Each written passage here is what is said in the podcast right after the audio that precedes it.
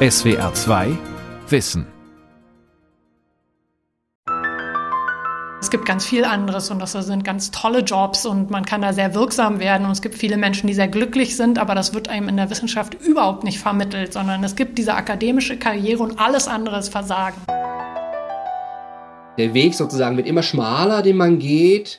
Die Wahrscheinlichkeit, auf die Professur zu kommen, wird aber nicht unbedingt größer und das heißt, man verbaut sich quasi die Option, nochmal abzubiegen.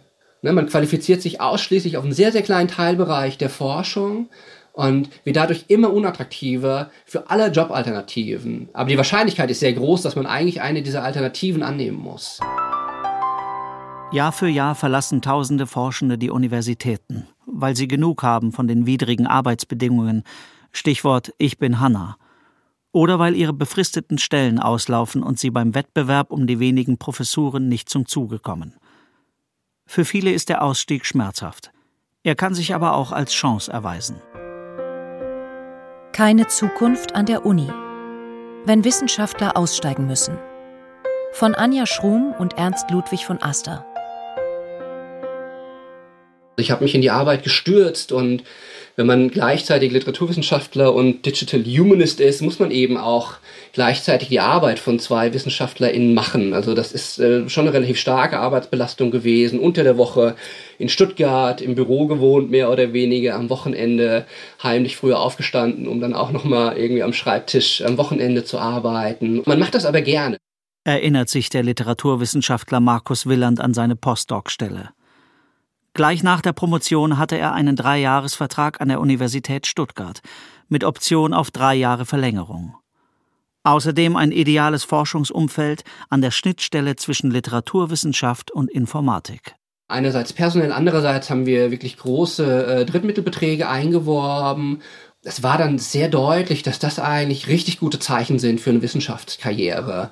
Man hört dann häufig, ja, also, ne, wenn, wenn, wer nicht du, so ungefähr. Und man glaubt natürlich auch selbst dran, nur dann kommen eben die ersten Berufungsverfahren.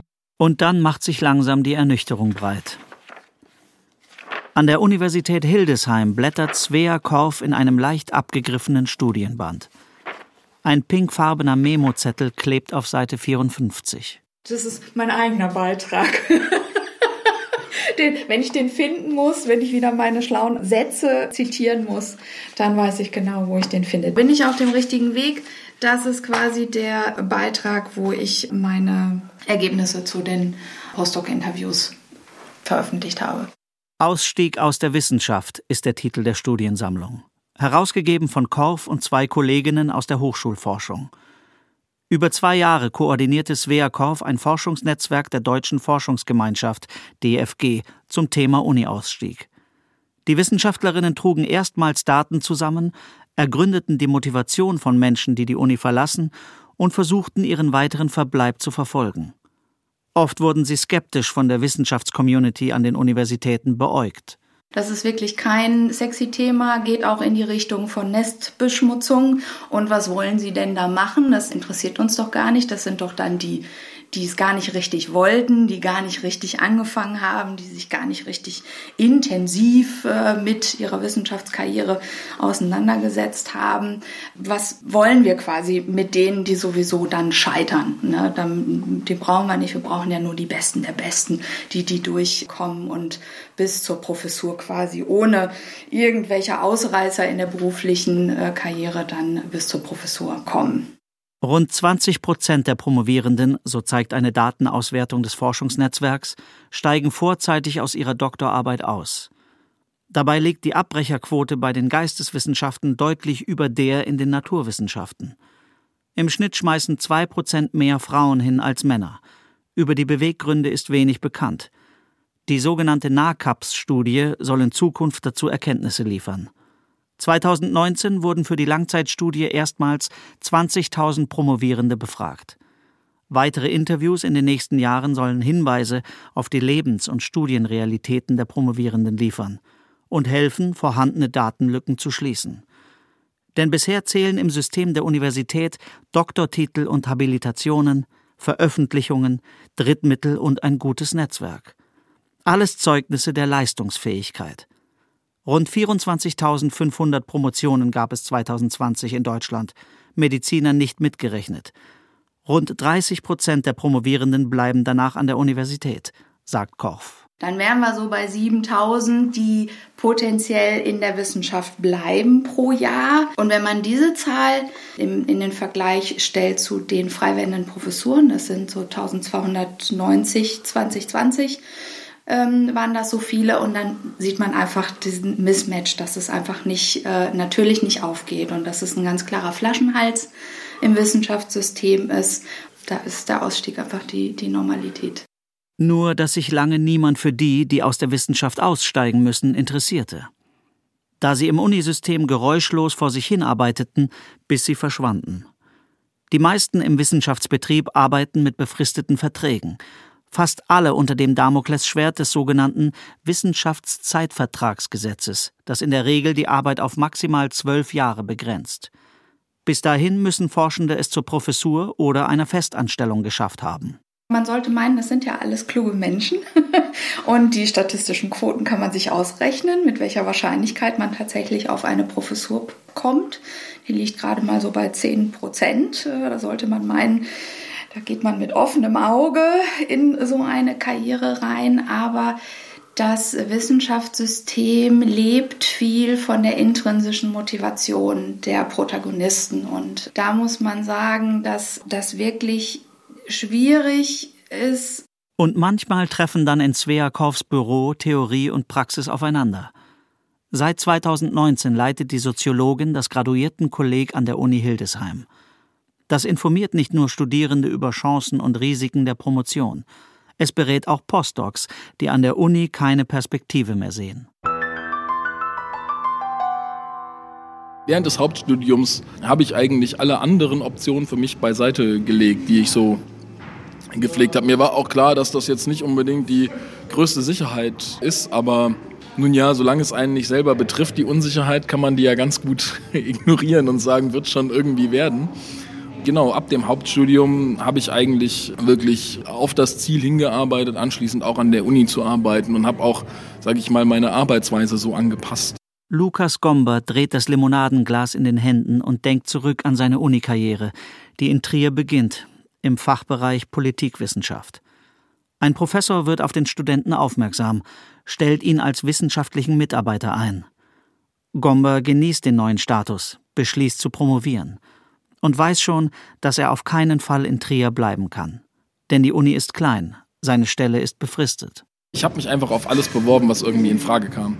Meine erste Stelle war in Flensburg. Ich habe mich darauf beworben, ja, weil es einfach, weil es grundsätzlich in Frage kam. Es war eine Lehrkraft für besondere Aufgaben in der Schwangerschaftsvertretung. Also das ist schlechter, schlechter kann man es nicht erwischen, was jetzt die reinen Arbeitsbedingungen angeht. Eine Stelle 700 Kilometer entfernt. Aber an der Universität immerhin.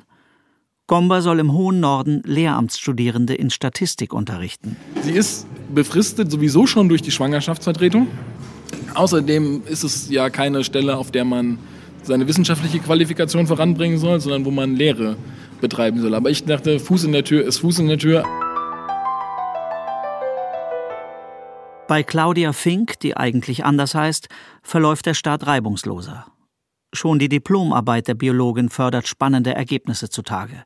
Ihr Professor regt sofort eine Veröffentlichung an. Dann können wir das super toll publizieren und das hat auch alles so wirklich geklappt.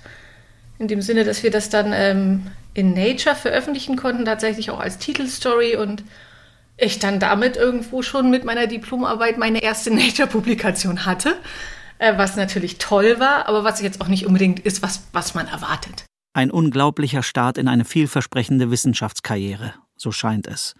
Auf die Diplomarbeit folgt die Promotion. Ein neues Thema. Wieder Grundlagenforschung. Die Promotion ist auch wirklich, fand ich, ist, ist glaube ich, gerade in den Naturwissenschaften eine sehr, sehr schöne Phase. Man, man arbeitet mit vielen, vielen Menschen zusammen. Ja, es gibt ja auf dieser Stufe innerhalb der Wissenschaft viele, die in der gleichen Situation sind, nicht wahr? Man hat halt viele Leidensgenossen. Man hat aber auch viel Unterstützung dadurch. Der Druck ist zwar vorhanden, aber er ist noch nicht so stark spürbar. Ja? Das Schwierige kommt, würde ich behaupten, danach.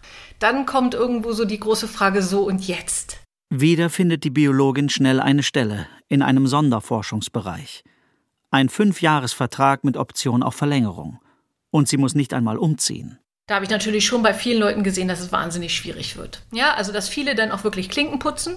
Ja, viele dann irgendwo versuchen noch schnell irgendeinen Zeitvertrag irgendwo hier zu bekommen oder da zu bekommen. Gesehen habe ich im Laufe der Zeit auch wirklich etliche, selbst Juniorprofessoren, die noch nicht mal dann Anspruch auf Arbeitslosengeld hatten, weil sie ne, zeitlich verbeamtet waren. Also wo wirklich dann selbst an der Stelle dann auf einmal Ende war. Wir sind das so gewohnt, als WissenschaftlerInnen unsere Publikationen anzugeben, unsere ganzen Preise und was nicht alles. Das interessiert draußen niemanden, sondern eher die Kompetenzen. Und deswegen ist es so wichtig, auch über diese Kompetenzen zu kommen und zu sagen, okay, diese Handlungsstrategien habe ich erlernt und deswegen bin ich als Führungskraft gut. Worum es dann geht in der Firma, das kann ich lernen. Aber diese Kompetenzen, die kann ich eben schon mitbringen. Sagt Nele Enke. Die promovierte Biologin hat sich vor über zehn Jahren selbstständig gemacht als Coachin und Trainerin in Berlin.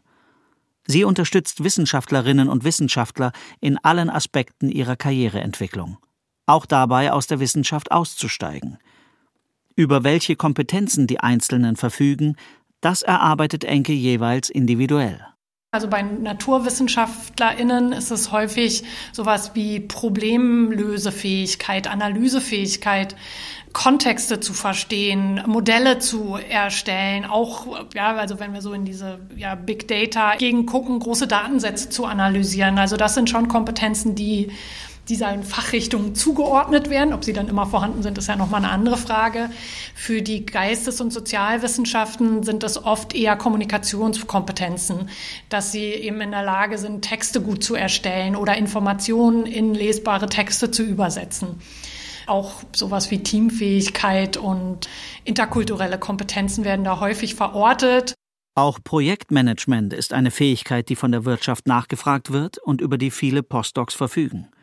Anderes Beispiel Mitarbeitendenführung. Wir haben ja in der Wissenschaft die Situation, dass es eigentlich kein mittleres Management gibt. Das heißt, es gibt ganz viele Personen, die führen, ohne dass ihnen das wirklich bewusst ist oder dass ihnen diese Kompetenzen bewusst sind. Aber nur wer um seine Kompetenzen weiß, kann sie und sich auch richtig verkaufen. Wenn man sich seiner Kompetenzen bewusst ist, sich klar macht, was potenzielle Arbeitgeber suchen, dann kann der Einstieg in einen anderen Beruf gelingen, so Enke. Doch der Ausstieg bleibt meist schwierig. Dieser Schritt ist häufig sehr herausfordernd und auch mit Kränkungen verbunden, weil es ja auch die Erzählung gibt, dass jede Person, die es nicht auf die Professur schafft, versagt hat. Und das ist schon was, was bei vielen auch zu beobachten ist, was diesen Prozess sehr, sehr schmerzhaft macht. Und es gibt auch einige, die da nie drüber wegkommen, dass sie es halt nicht geschafft haben und deswegen für immer VerliererInnen sind. Ich habe mich dann eben für diese Professuren versucht zu qualifizieren. Drittmittel waren da ein ganz wichtiges Kriterium. Und dann kamen eben die ersten Absagen in diesem Bereich. Und das macht dann schon viel mit einem, wenn man glaubt, man ist perfekt qualifiziert, aber es klappt einfach nicht. Markus Willand kämpft mit den Ablehnungen. Am Horizont droht das Auslaufen der Stelle begrenzt durch das Wissenschaftszeitvertragsgesetz. Man steckt halt wahnsinnig viel Energie und Zeit auch rein, ja. Man merkt auch, dass man sich selber weiterentwickelt. Man übernimmt auch verantwortlich immer mehr Aufgaben. Ja, man betreut Diplomanten, man betreut Doktoranden, man ist in vielerlei Hinsicht auch eingebunden. Aber man ist irgendwo dann doch noch wahnsinnig abhängig. Also sowohl stellentechnisch als auch abhängig netzwerktechnisch, ja, weil vieles wird dann doch irgendwo unter der Hand so entschieden. Und das ist teilweise auch verdammt undankbar, ja, weil man halt eigentlich für vieles, was man tut, sehr, sehr wenig zurückbekommt. Auch bei der Biologin Claudia Fink mehren sich im Laufe des zweiten Fünfjahresvertrags die Zweifel. Ich hatte dann noch meine zweite Tochter bekommen, war wieder ein halbes Jahr auch noch draußen, merkte natürlich auch, oh, ne, so wie das ist, man wird immer älter und gerade stellentechnisch wird es immer schwieriger, ja, nach oben hin. In Flensburg unterrichtet Lukas Gomber die Lehramtsstudierenden in Statistik. Also ein Semester habe ich in, in, Flensburg gearbeitet und dann bin ich nach Göttingen, habe aber die Stelle in Flensburg nicht aufgegeben, weil meine Frau war noch in Flensburg. Also habe ich eine Viertelstelle in Flensburg gehabt und eine halbe Stelle in Göttingen und bin zwischen Göttingen und Flensburg hin und her gependelt ein halbes Jahr. Als Gombers Frau schwanger wird, ziehen beide nach Göttingen. Die Stelle in Flensburg gibt er auf. Der junge Politikwissenschaftler lehrt politische Theorie und arbeitet an seiner Doktorarbeit. Sein Vertrag ist wieder begrenzt. Er geht aber davon aus, dass er verlängert wird. Ich war auf einer internen Fortbildung und dann rief mich ein Kollege an. Deine Stelle ist ausgeschrieben. Wie meine Stelle ist ausgeschrieben? Ja, aber deine Stelle ist ausgeschrieben. Ich gucke auf der Homepage und tatsächlich war meine Stelle ausgeschrieben. Aber nicht mehr mit zwei äh, Semesterwochenstunden, sondern mit vier Semesterwochenstunden. Und hat sich dann herausgestellt, ja, mein Chef wollte mich nicht verlängern. Auch bei Markus Willand läuft es nicht nach Plan. Weder er noch seine Frau haben eine unbefristete Stelle. Und es war für uns undenkbar, dass zwei Personen mit Ende 30, Anfang 40 in so einer Art von Anstellungsverhältnis leben. Und dann habe ich angefangen, Bewerbungen nach außen zu schreiben, außerhalb der Uni mich beworben und dann, da kam eben die zweite Phase der, oh, das wird schwierig. Die wollen wirklich praktische Erfahrung und Projektmanagement innerhalb der Uni literarische Texte schreiben, das ist keine praktische Erfahrung, die irgendwie berufsqualifizierend ist äh, in der Wirtschaft. Praktische Erfahrung sammeln, und zwar schon während der Promotion. Darauf zielt das Projekt Wissenschaft und berufliche Praxis in der Graduiertenausbildung der Volkswagen Stiftung ab. Die Stiftung betritt damit wissenschaftliches Neuland. Und die Idee ist hier gewesen, insbesondere war das auch ein Anliegen der Volkswagen Stiftung, den Promovierenden die Chance zu geben, das Berufsfeld schon quasi während der Promotionsphase auszuloten und sich dafür zu professionalisieren, zu spezialisieren und damit den Übergang in den Arbeitsmarkt etwas leichter zu gestalten. Und das Besondere hier ist, dass die Volkswagen Stiftung sogar sagt, damit das auch leistbar ist für die Promovierenden, finanzieren wir ein Jahr mehr für die Promotion. Barbara Hendricks ist wissenschaftliche Mitarbeiterin am Deutschen Zentrum für Hochschul- und Wissenschaftsforschung in Berlin. Dort leitet sie die Begleitforschung zum Projekt.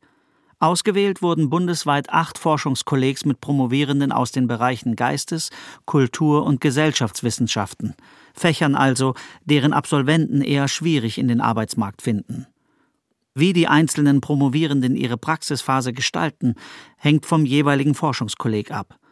An der Universität Freiburg zum Beispiel geht es um neues Reisen, neue Medien. Also was passiert beispielsweise, wenn jemand bei Instagram postet, hier ist ein interessanter Ort? Wie entwickeln sich beispielsweise Tourismusströme? Was macht es mit dem Ort? Also Tourismus als Praxisfeld, das Bloggen als Wirkungsfeld und dann die Dissertation, die sich dann daran anknüpft mit der Fragestellung, was passiert eigentlich, wenn Medien auf die Tourismusbranche trifft, was verändert sich. Ein anderes Feld, in dem Promovierende praktische Erfahrungen sammeln können, sind Museen. Hier können zum Beispiel gemeinsam Ausstellungen entwickelt werden. Erste Einblicke in die außeruniversitäre Arbeitswelt. Sie werden in Anführungszeichen natürlich dazu gezwungen oder ich würde sagen angeregt, darüber nachzudenken, was äh, im Anschluss kommt, also was nach der Promotion erfolgt. Und sie verhandeln das im Grunde im Hier und Jetzt. Das heißt, man könnte annehmen, aber das muss natürlich die Empirie später zeigen, dass der Übergang insofern schon leichter fällt, weil diese Verhandlung mit dem, was kommt danach, im Grunde schon passiert. Das zweite Kind kam dann in der Phase, in der ich es geschafft hatte, einen Fuß in der Wirtschaft sozusagen zu platzieren, habe dann als digitaler Berater in der Verlagsbranche gearbeitet. Es war für mich tatsächlich eine schlagende Erfahrung. Es hat unglaublich viel Freude gemacht, in einem Bereich zu arbeiten, in dem man tatsächlich auch gelobt wird für Dinge, die man macht. In Göttingen berät sich Lukas Gomber mit seiner Frau. Wie soll es weitergehen für die Kleinfamilie, wenn sein Vertrag ausläuft? Wollen sie wieder umziehen? Dorthin, wo die nächste Stelle ausgeschrieben ist? Gomba startet einen letzten Versuch, bewirbt sich auf eine Unistelle in Hamburg und gleichzeitig bei einem Wirtschaftsberatungsunternehmen. Ich habe zwei Bewerbungsgespräche parallel geführt. Bei dem einen in der Uni, ich war mir eigentlich sicher, dass ich das gut hinkriegen würde, was da verlangt war. Ja, das war ein naiver Glaube. ähm, Habe ich nie mehr was von gehört. Nicht mal eine Absage bekommen. Und die Stelle, von der ich nie geglaubt hätte, dass ich sie kriegen würde, die habe ich dann bekommen. Und äh, so bin ich dann in die Wirtschaft gewechselt. Äh, quasi über Bewerbungsgespräche an einem Wochenende. Und damit hat sich das entschieden gehabt. Dann war die Realität da und dann habe ich auch, glaube ich, danach keine einzige Bewerbung mehr an eine Uni geschrieben. Auch die Biologin Claudia Fink hat beschlossen, sich nach einer Stelle außerhalb der Universität umzusehen. Und plötzlich ist sie da, die Chance. Ein Quereinstieg als Grundschullehrerin. Ja, und dann war es so ein bisschen auch viel verbunden mit so einer Frage von Mut oder nicht Mut. Ne? ne? Habe ich den Mut, also diesen Schritt zu machen? Dann denkt man, okay, bewerben kann ich mich jetzt ja, das muss ja keiner wissen. Ne? Aber dann geht es natürlich ja weiter. Ne? Dann, dann fragt man sich, okay, äh, dann müsste ich jetzt ja, Gott, dann müsste ich kündigen. Ne? Wer kündigt denn schon bitte eine Postdoc-Stelle, die so gut ausgestattet ist und so? stellt man fest, guckt in seinen Vertrag, kann man gar nicht kündigen. Auflösungsvertrag machen, sowas. Ne? Also ist aber zum Glück irgendwie möglich. Sich eingestehen, dass man eine Karriere aufgibt, die man 10, 15 Jahre angestrebt hat, das ist extrem hart. Ich habe kürzlich angefangen damit, äh, Forschungsaufsätze, die ich in Kopie als Fernleihen bestellt habe, in die Papiertonne zu werfen. Und, und dann muss man sagen, gut, ich kann diese Person nicht mehr sein in Zukunft, sondern ich bin dann Berater für digitale Strategien oder ich bin Wissenschaftsmanager oder so irgendwas. Also das ist schwer, da muss man mit umgehen lernen.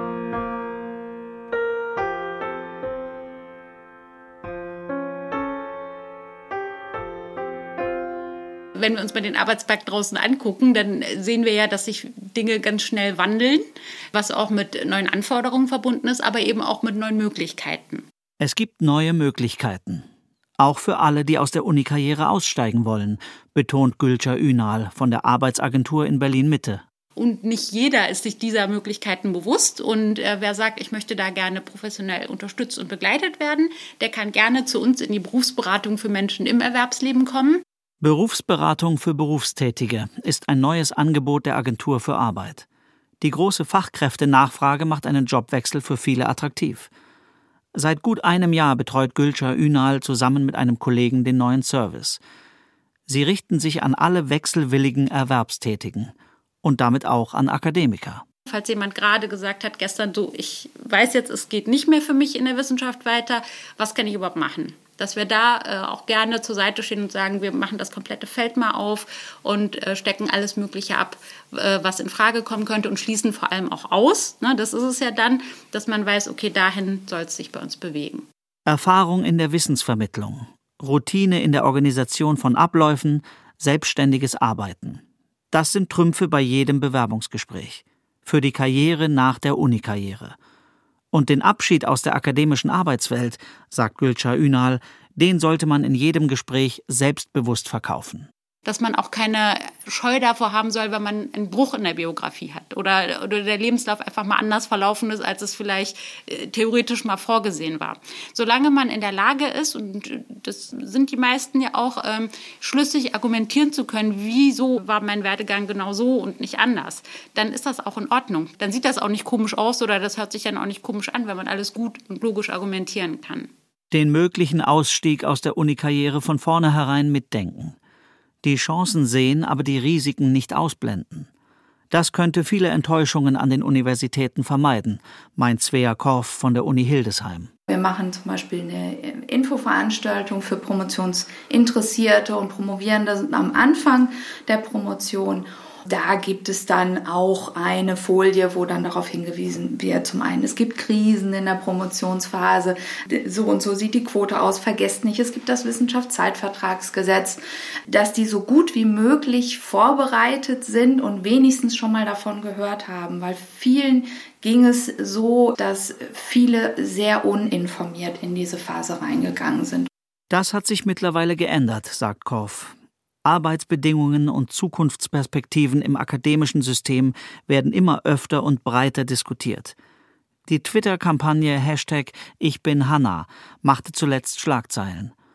9000 Betroffene meldeten sich zu Wort, beschrieben den ständigen Druck, die Planungsunsicherheit, berichteten über unerfüllte Kinderwünsche und die Angst, die Uni verlassen zu müssen. Ihre Forderungen mehr Neueinstellungen im Mittelbau und die Entfristung von Verträgen.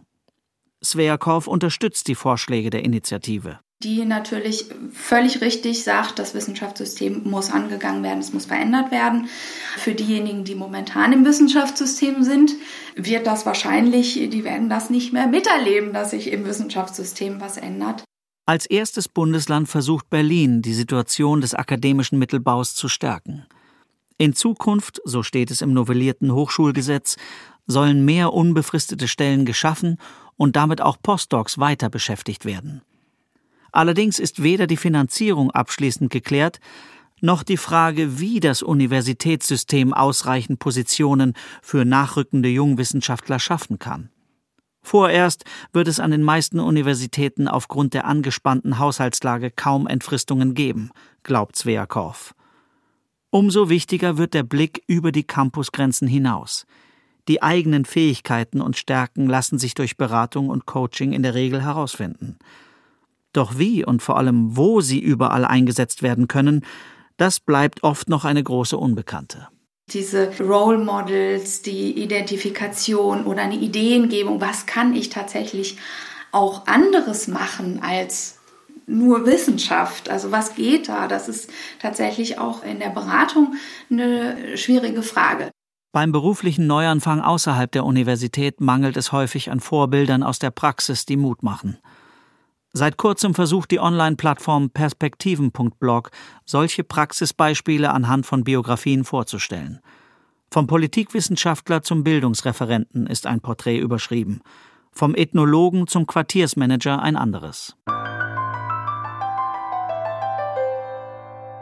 Eine erfolgreiche Zukunft nach der Uni, das kann heißen, als Politologe in die Unternehmensberatung zu gehen. Das gehört zu den großen, tollen Freiheiten, die mein Job jetzt hat. Ich kann arbeiten von wo ich will und wie ich will. Ich bin äh, quasi da total flexibel, brauche nur eine Internetleitung und alles andere ist egal. Das ist ganz fantastisch. Von der biologischen Grundlagenforschung an die Grundschule. Ich gehe morgens zur Schule und dann lächeln mich äh, 24 Schülerinnen und Schüler an. Und das ist eigentlich das größte Geschenk. In dem Beruf kriegt man wahnsinnig viel zurück. Und das ist ja das Schönste, was man eigentlich haben kann.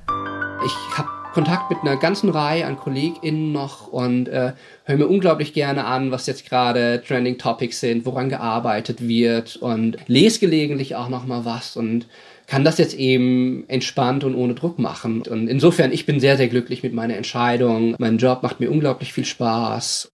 Man kann auch von der Uni-Forschung ins Uni-Management wechseln und den Ausstieg nicht als Abstieg, sondern als Einstieg sehen in ein neues Leben. SWR 2 Wissen. Keine Zukunft an der Uni von Anja Schrum und Ernst Ludwig von Aster. Sprecher Sebastian Schwab. Redaktion Vera Kern. Regie Andrea Leclerc. Ein Beitrag aus dem Jahr 2022. Und hier noch ein Podcast-Tipp. Das Schul- und Bildungssystem braucht dringend ein Systemupdate. KI, Krise, soziale Ungerechtigkeit und darüber hinaus rechnen Bildungsforscher bis 2035 mit 80.000 fehlenden Lehrkräften in Deutschland. Um es kurz zu machen, die Schule brennt. Ich bin Bob Blume. Lehrer und Bildungsinfluencer. Um zu verstehen, welche Brände gelöscht werden müssen, spreche ich im SWR-Podcast Die Schule brennt mit ExpertInnen. Gemeinsam versuchen wir, diese Bildungsmisere aus verschiedenen Perspektiven und Fachrichtungen zu beleuchten. Wo besteht akuter Handlungsbedarf? Welche Hindernisse gibt es und was braucht es konkret, um diese zu beheben? Das alles im Podcast Die Schule brennt auf swrwissen.de, in der ARD Audiothek und überall, wo es Podcasts gibt. SWR 2 Wissen. Manuskripte und weiterführende Informationen zu unserem Podcast und den einzelnen Folgen gibt es unter swr2wissen.de.